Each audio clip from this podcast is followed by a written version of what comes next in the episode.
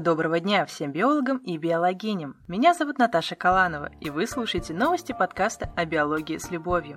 Лучшие научные СМИ рассказывают о новых исследованиях, упуская контекст. А на самом деле интересно, как открытия развивают знания. Поэтому в новостях мы будем раскрывать реальное значение шумных биологических открытий, вес которых со временем только увеличится. Третьем выпуске мы расскажем вам про одно исследование и одно изобретение, которые увидели свет во второй половине ноября и больше всего нам запомнились. Сначала обсудим то, почему препараты для химиотерапии часто оказываются неэффективны и как это исправить. А затем поговорим о том, как современная реализация старых технологий может сохранить здоровье миллионов людей, в том числе и самых маленьких. Под выпуском находятся ссылки на список всех упомянутых в эпизоде исследований и на наши каналы в Телеграм и Яндекс.Дзене где можно рассмотреть объекты нашего рассказа. А чуть ниже скрыты тайм-коды, с помощью которых никогда не поздно перемотать на интересные вам темы. 17 ноября в журнале Proceedings of the National Academy of Sciences of the USA было опубликовано исследование, которое подтвердило, что устойчивость или резистентность раковых клеток к воздействию распространенных препаратов для химиотерапии напрямую связана с анеуплоидией, ситуацией, при которой число хромосом отклоняется от нормального, их больше или меньше, чем в диплоидном наборе. Состояние, при котором одна хромосома отсутствует, называется моносомией. Если есть одна лишняя хромосома – трисомией, если две – тетрасомией и так далее. Из-за нарушений процесса деления раковых клеток хромосомы между дочерними клетками часто распределяются аномально, поэтому анеуплоидия характерна для 90% злокачественных образований и служит маркером рака. Несмотря на то, что подобные нарушения замедляют рост опухоли, обнаружение анеуплоидии ухудшает прогноз для больного с онкологией. Так, исследование итальянских ученых, проведенное в конце 80-х, показало, что в три раза больше пациентов выживает, если клетки опухоли имеют нормальный набор хромосом. Но почему? Как состояние, которое мешает благополучному развитию клетки, оказывается в итоге преимуществом для опухоли?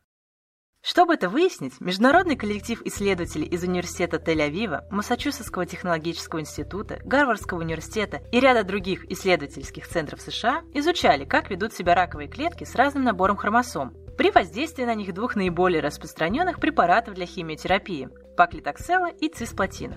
Эти лекарства останавливают развитие опухоли, но делают они это по-разному. Паклитоксел, как и другие препараты из группы токсанов, влияет на сборку микротрубочек, структуру внутреннего скелета клетки. Микротрубочки выполняют разные функции, в том числе формируют центриоли и веретено которые разводят хромосомы к противоположным полюсам клетки во время ее деления. Паклитоксел стимулирует формирование микротрубочек, связываясь с молекулами бета-табулина, части димерного табулина, белка, из которого построены микротрубочки. Но микротрубочки должны постоянно перестраиваться, удлиняться и укорачиваться на разных концах, за счет полимеризации тубулина или распада его полимера. А паклитаксел как раз блокирует этот распад, стабилизируя микротрубочки и предотвращая их реорганизацию. Это мешает расхождению хромосом и делает невозможным митоз – обычное деление клетки на две генетические копии. Продолжительная задержка на этапе деления ведет к гибели клетки или возвращает ее обратно в фазу покоя. Так паклитоксел не позволяет клеткам делиться, мешая росту опухоли. Цисплатин, в свою очередь, имеет в составе атомы платины, которые связываются с основаниями ДНК, повреждая ее. Если во время S-фазы, от английского synthesis, синтез, клеточного цикла, когда ДНК реплицируется, то есть на ее основе формируются две дочерние копии, обнаружится ее повреждение, то репликация становится. А так как без удвоения молекулы ДНК клетка делиться не может, то в результате цисплатин предотвращает деление клеток и рост опухоли. Итак, оба препарата нарушают клеточный цикл, но на разных его этапах. Однако при анеуплоидии механизм предотвращения деления клетки не срабатывает, и опухоль благополучно растет. Почему так происходит? Авторы исследования полагают, что ключевую роль играет замедленный рост и отложенное деление клеток с аномальным набором хромосом. Клетки с анеуплоидией, как правило, делятся реже, чем эуплоидные, с нормальным хромосомным набором за счет удлиненной интерфазы клеточного цикла, которую клетка проходит между делениями. Точнее, затягиваются первые два этапа интерфазы G1 от английского gap – промежуток и S, на которые приходятся многие процессы, связанные с ростом клетки. Эта задержка вызвана множественными характерными для неуплоидии нарушениями в работе генов, влекущими за собой неправильную укладку белков, прототоксический стресс и нестабильность генома из-за изменений в клеточном обмене веществ. Казалось бы, медленное разрастание опухоли должно облегчать борьбу с онкологией, однако выходит наоборот. Удлиненные G1 и S-фазы связаны с большей устойчивостью клеток к препаратам. Ученые выяснили это, когда проверяли эффективность цисплатина и поклитоксела, воздействуя этими препаратами на специально выведенные клеточные линии – генетические копии одной клетки. Действие цисплатина рассматривали на материале эмбриональных клеток соединительной ткани мышей с трисомией по 13 и 16 хромосомам, а также клеток с нормальным хромосомным набором от эмбрионов того же помета. Так как клетки соединительной ткани мышей обычно отзываются на действие поклитоксела слабо, то для него были выбраны раковые клетки толстой кишки. Часть из них была псевдодиплоидной, то есть имела нормальное число хромосом, но с некоторыми аномалиями в структуре. А часть составляли клетки с трисомией по 3, 5 и 8 хромосомам. После воздействия на клетки цисплатином и поклитокселом ученые подсчитали количество выживших. Клетки с трисомией при обоих препаратах выживали чаще, чем уеплоидные. Примерно на 20-40% для цисплатина и на 10-30% для паклитоксела. Из этих данных ученые сделали вывод, что, во-первых, оба препарата оказываются неэффективными для клеток с трисомией, а во-вторых, резистентность возникает при анеуплоидии по разным хромосомам. К сожалению, то, как ведут себя клетки с моносомией или тетрасомией, пока неизвестно. Будем надеяться, что их изучение станет чьим-нибудь научным сюжетом в недалеком будущем. Уже на этом этапе можно предположить, что случаи трисомии по разным хромосомам должны объединять некоторые общие нарушения, вызванные анеуплоидией, которые помогают им противостоять воздействию препарата. Такой потенциальной точкой пересечения ученые посчитали изменения в длительности клеточного цикла в виде задержки G1 и S-фаз. Подтвердили гипотезу и данные о влиянии палбоциклиба, противоракового препарата, который тоже тормозит развитие клеток. Он подавляет четвертую и шестую циклинзависимые киназы, регулирующие смену фаз клеточного цикла. Были зарегистрированы случаи, когда применение палбоциклиба снижало эффективность лечения некоторыми препаратами, в том числе из группы токсанов. Логично допустить, что и здесь свое влияние оказала задержка в начале интерфазы. Экспериментальные данные подтвердили догадку. После воздействия на псевдодиплоидные клетки толстой кишки полбоциклибом, а затем цисплатином и поклитокселом, клетки действительно выживали чаще. Примерно на 20% для цисплатина и на 30% для поклитоксела. Кроме того, ученые изучили реальные клинические кейсы и обнаружили, что в 21 случае из 34 медленное деление сопутствовало сниженной чувствительности к химиотерапии любым препаратам из рассмотренных, включая цисплатин и поклитоксел. Таким образом, исследования подтвердили, что анеуплоидия увеличивает резистентность к очень разным по принципу действия препаратам за счет одного из своих главных последствий – замедления клеточного цикла, вызванного удлиненными G1 и S-фазами. Какими механизмами это может быть вызвано? В случае с поклитокселом все достаточно просто. Этот препарат не дает хромосомам разойтись. Он предотвращает образование веретеноделения, тем самым убивая клетку. Однако, если она застревает в G1 фазе, то она просто не доходит до той стадии клеточного цикла, когда препарат начинает действовать, и поэтому не умирает. Те клетки, чей процесс деления оказывается отложенным, выживают во время терапии, а затем, после того, как препарат выводится из организма, могут делиться дальше. С цисплатином все немного сложнее. Он повреждает структуры ДНК вне зависимости от стадии клеточного цикла. Однако эти повреждения оказываются критичны только во время S-фазы, когда происходит репликация ДНК. На первый взгляд, механизм резистентности может быть таким же, как в случае с поклитокселом. Клетка просто не успевает дойти до нужной стадии цикла. Но авторы исследования полагают, что свою роль может сыграть и другой механизм. Так как цисплатин проникает в клетку за счет пассивной диффузии, то снижение потребления вещества клеткой с отложенной G1 фазой или повышение его оттока из нее приводит к уменьшению платиновых аддуктов в составе ДНК клетки, а соответственно к уменьшению повреждений. Однако для полного понимания того, как эти механизмы работают для цисплатина, необходимы дополнительные исследования. Это новое знание важно не только для науки, но и для медицинской практики. Во-первых, мы теперь лучше понимаем, почему химиотерапия может становиться неэффективной, а значит, сможем придумать, как это исправить. Например, меняя геном анеуплоидных клеток и искусственно ускоряя их деление, мы можем повысить их чувствительность к препаратам. Во-вторых, стало очевидно, что нельзя использовать паблоциклип до или во время химиотерапии, хотя после нее он может помочь. И в-третьих, нам нужно разрабатывать лекарства, действие которых никак не привязано к конкретным стадиям цикла. Потому что многие из ныне существующих, такие как цисплатин, например, хотя и не зависят на первый взгляд от той или иной фазы, тем не менее оказываются неэффективными, если клетки не достигают определенного этапа. Важно, что анеуплоидия, помимо замедленного деления, вызывает еще множество других последствий, которые могут повышать резистентность. Например, за счет нестабильности генома у таких клеток больше шансов приобрести мутации, которые помогут им приспособиться к неблагоприятным условиям. То, как еще анеуплоидия влияет на раковые клетки, пока что мало изучено. Несмотря на то, что человечество сделало большой шаг на пути к пониманию того, как эффективно бороться с болезнью, это лишь один из множества шагов, которые нам только предстоит пройти. Нарушение кровоснабжения мозга – причина неврологических травм, которые только в США каждый год получают около 900 тысяч детей.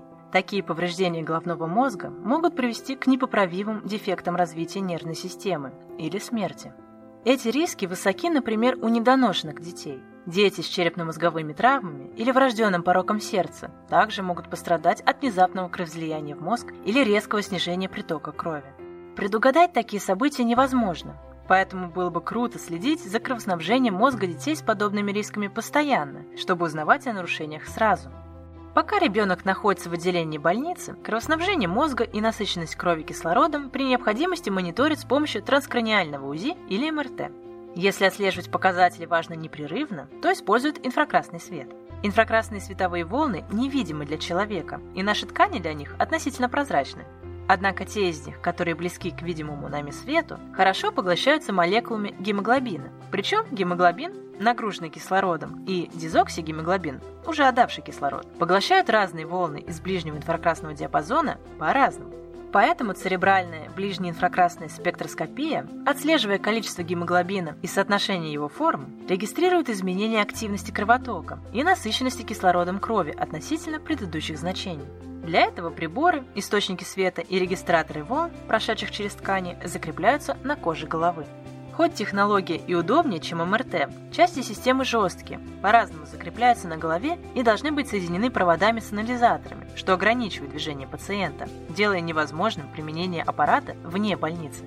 Даже беспроводные системы, разработанные для взрослых, не подходят для непрерывного мониторинга маленьких детей из-за чувствительности их кожи и сильной кривизны рельефа черепа, кости которого еще не окрепли. В идеале приборы должны быть не жесткими, гибкими, маленькими и, конечно, беспроводными, чтобы не мешать нормальной жизни. Как раз такими, как система, о которой мы расскажем сегодня. Новый биосенсор, описание которого опубликовали 30 ноября в журнале Proceedings of the National Academy of Sciences of the USA, нашего любимого, в длину чуть больше 3 см, с половиной мизинца, в ширину 1,5 см и толщиной всего 3 мм, такая гибкая пластинка, покрытая силиконовым чехлом. На стороне, обращенной к коже ребенка, находятся окошки для светодиодов и четырех детекторов света. На приложенных публикациях снимках, похожий на толстенький пластырь биосенсор, скручивают на 30 градусов и жестко сгибают. Настолько он гибкий. Внутри силиконовой оболочки скрыта электронная начинка, от которой через окошки на внешней стороне выходят два магнита. Они удерживают батарейку, от которой питается биосенсор, что позволяет легко менять аккумулятор. Размер и форма батареи исключает риск удушья ребенка младше трех лет, способного неосознанно взять ее в рот. На коже биосенсор удерживается с помощью безопасного силиконового клея медицинского класса. Сенсор можно размещать почти в любом месте на голове, где нет густых волос. Данные передаются на планшет или смартфон через Bluetooth. Гаджет обрабатывает, хранит и, конечно, визуализирует данные мониторинга. Новый биосенсор отслеживает кровоток в тканях, залегающих на разной глубине, за счет того, что детекторы световых волн расположены на разном расстоянии от их источника. В основном свет, поступающий в датчики в 5 и 10 мм от светодиодов, проходит через череп и кожу, а в датчики на расстоянии 15 и 20 мм поступают волны, проникшие через серое и белое вещество головного мозга. Это позволяет оценивать изменения в его кровоснабжении с поправкой на периферические ткани и регуляцию распределения крови между ними и мозгом. Поэтому биосенсор нужен в том числе для безопасности младенцев, имеющих нарушение этой регуляции. К слову, исследователи проверили и то, влияет ли цвет кожи маленьких пациентов на корректность данных. Конечно, обнаружилось, что нет, ведь меланин сильно поглощает куда более короткие волны. Вообще, разработчики обратили свое внимание на многие мелочи и тонкости. Все продумано вплоть до прокладок между светодиодами и кожей, чтобы снизить отражение и прочие факторы, которые могут искажать результаты. Нижняя часть силиконовой оболочки черная. Это нужно, чтобы исключить проникновение света извне. Биосенсор доказал свою точность по сравнению с уже известными приборами. В испытаниях приняли участие десятки детей. исследователи не обнаружили в системе уязвимости, которые могли бы привести к ошибочным выводам. Однако у технологий есть и свои недостатки. Так, в зависимости от емкости батареи, время работы на одном аккумуляторе составляет всего от 1 до 14 часов, что вынуждает пользователей менять батарею минимум два раза в день. Во-первых, это утомительно, а во-вторых, не самое экологичное решение. Надеемся, что в будущем разработчикам удастся продлить время работы батареи или сделать перезаряжаемый аккумулятор. Кроме того, нет информации о том, что будет, если светодиоды сломаются. Их всего два, с двумя разными длинами инфракрасных волн. Даже если яркость совсем немного изменится, это может сильно исказить данные о здоровье пациента. Хотелось бы, чтобы поломки можно было вовремя отслеживать, чтобы они как-то регистрировались самой системой, и на гаджет поступало сообщение о них. Еще одна причина для беспокойства исследователей – выделение пота. Теоретически пот может исказить ход инфракрасных волн из-за отслоения элементов биосенсора от кожи. Однако пока что, в ходе предварительных проверок на своей скромной выборке, ученые с такой проблемой не столкнулись. На этом критика заканчивается, потому что греет душу потенциальная стоимость нового биосенсора – меньше 25 долларов США. Такая невысокая цена обеспечит его доступность для людей в странах со средним и низким уровнями доходов. Никакие особые батарейки для него не нужны, только общедоступный вариант. К тому же из полученных данных можно извлекать информацию не только о насыщенности крови кислородом, но и о пульсе и тонусе сосудов. Это позволит получать сведения о системном здоровье маленького пациента. Так что биосенсор можно использовать и во время хирургических вмешательств, затрагивающих сердце или дыхательную систему, для контроля за кровоснабжением мозга во время этих операций и в целом для отслеживания работы сердца и сосудов. Новый биосенсор поможет улучшить здоровье миллионов маленьких людей по всей Земле. Причем не обязательно в больничной палате. Любой родитель может использовать его самостоятельно. Но на этом можно не останавливаться. Конечно, биосенсор создавали на основе трехмерных данных о строении детских голов. Однако ничто не мешает приспособить систему под анатомию взрослого черепа и, например, использовать для диагностики нейродегенеративных заболеваний и мониторинга их прогрессирования. Осталось только слегка изменить размеры. На наш взгляд, эта разработка – замечательный пример того, как новое исполнение уже известных технологий может существенно повысить качество жизни. Несмотря на то, что биосенсор спроектирован крайне талантливо, он работает по давно известным принципам, и сама система инноваций в себе не содержит. И тем не менее, это важное изобретение, про которое хочется рассказывать. Ведь без качественного исполнения уже существующие технологии для многих неудобны и недоступны, а поэтому бесполезны. Сегодня приборы, созданные для людей, должны позволять человеку вести комфортный для него образ жизни и оставаться доступными. Поэтому эргономичность и цена нового биосенсора – главное его преимущество по сравнению с предыдущими разработками подобного рода. Спасибо за внимание к нашей подборке новостей. Была рада рассказать вам о них. Как всегда, в описании находятся ссылки на наши каналы в Дзене и Телеграме. Там можно рассмотреть каждый объект нашего рассказа со всех ракурсов и прочесть эксклюзивные материалы, которые никогда не попадут в подкаст. Ну а с новостным форматом мы продолжаем экспериментировать, так что обязательно сообщайте, о чем хотите послушать в следующий раз. Удачи! Эх, поехали. Деточка моя, дорогуша, сладкая моя, прелесть моя. Я старый человек. Чем я занимаюсь? Кровосношение мозга, кровосношение мозга. Ха, ха. Нарушение кровоснабжения мозга. Причина неврологических травм. Yes. Которые только в США каждый год получают около 900 тысяч детей. Но, конечно, не таких великолепных, как я, не таких great and brilliant and charming. Ну ладно, все. Ричард Сапогов уходит.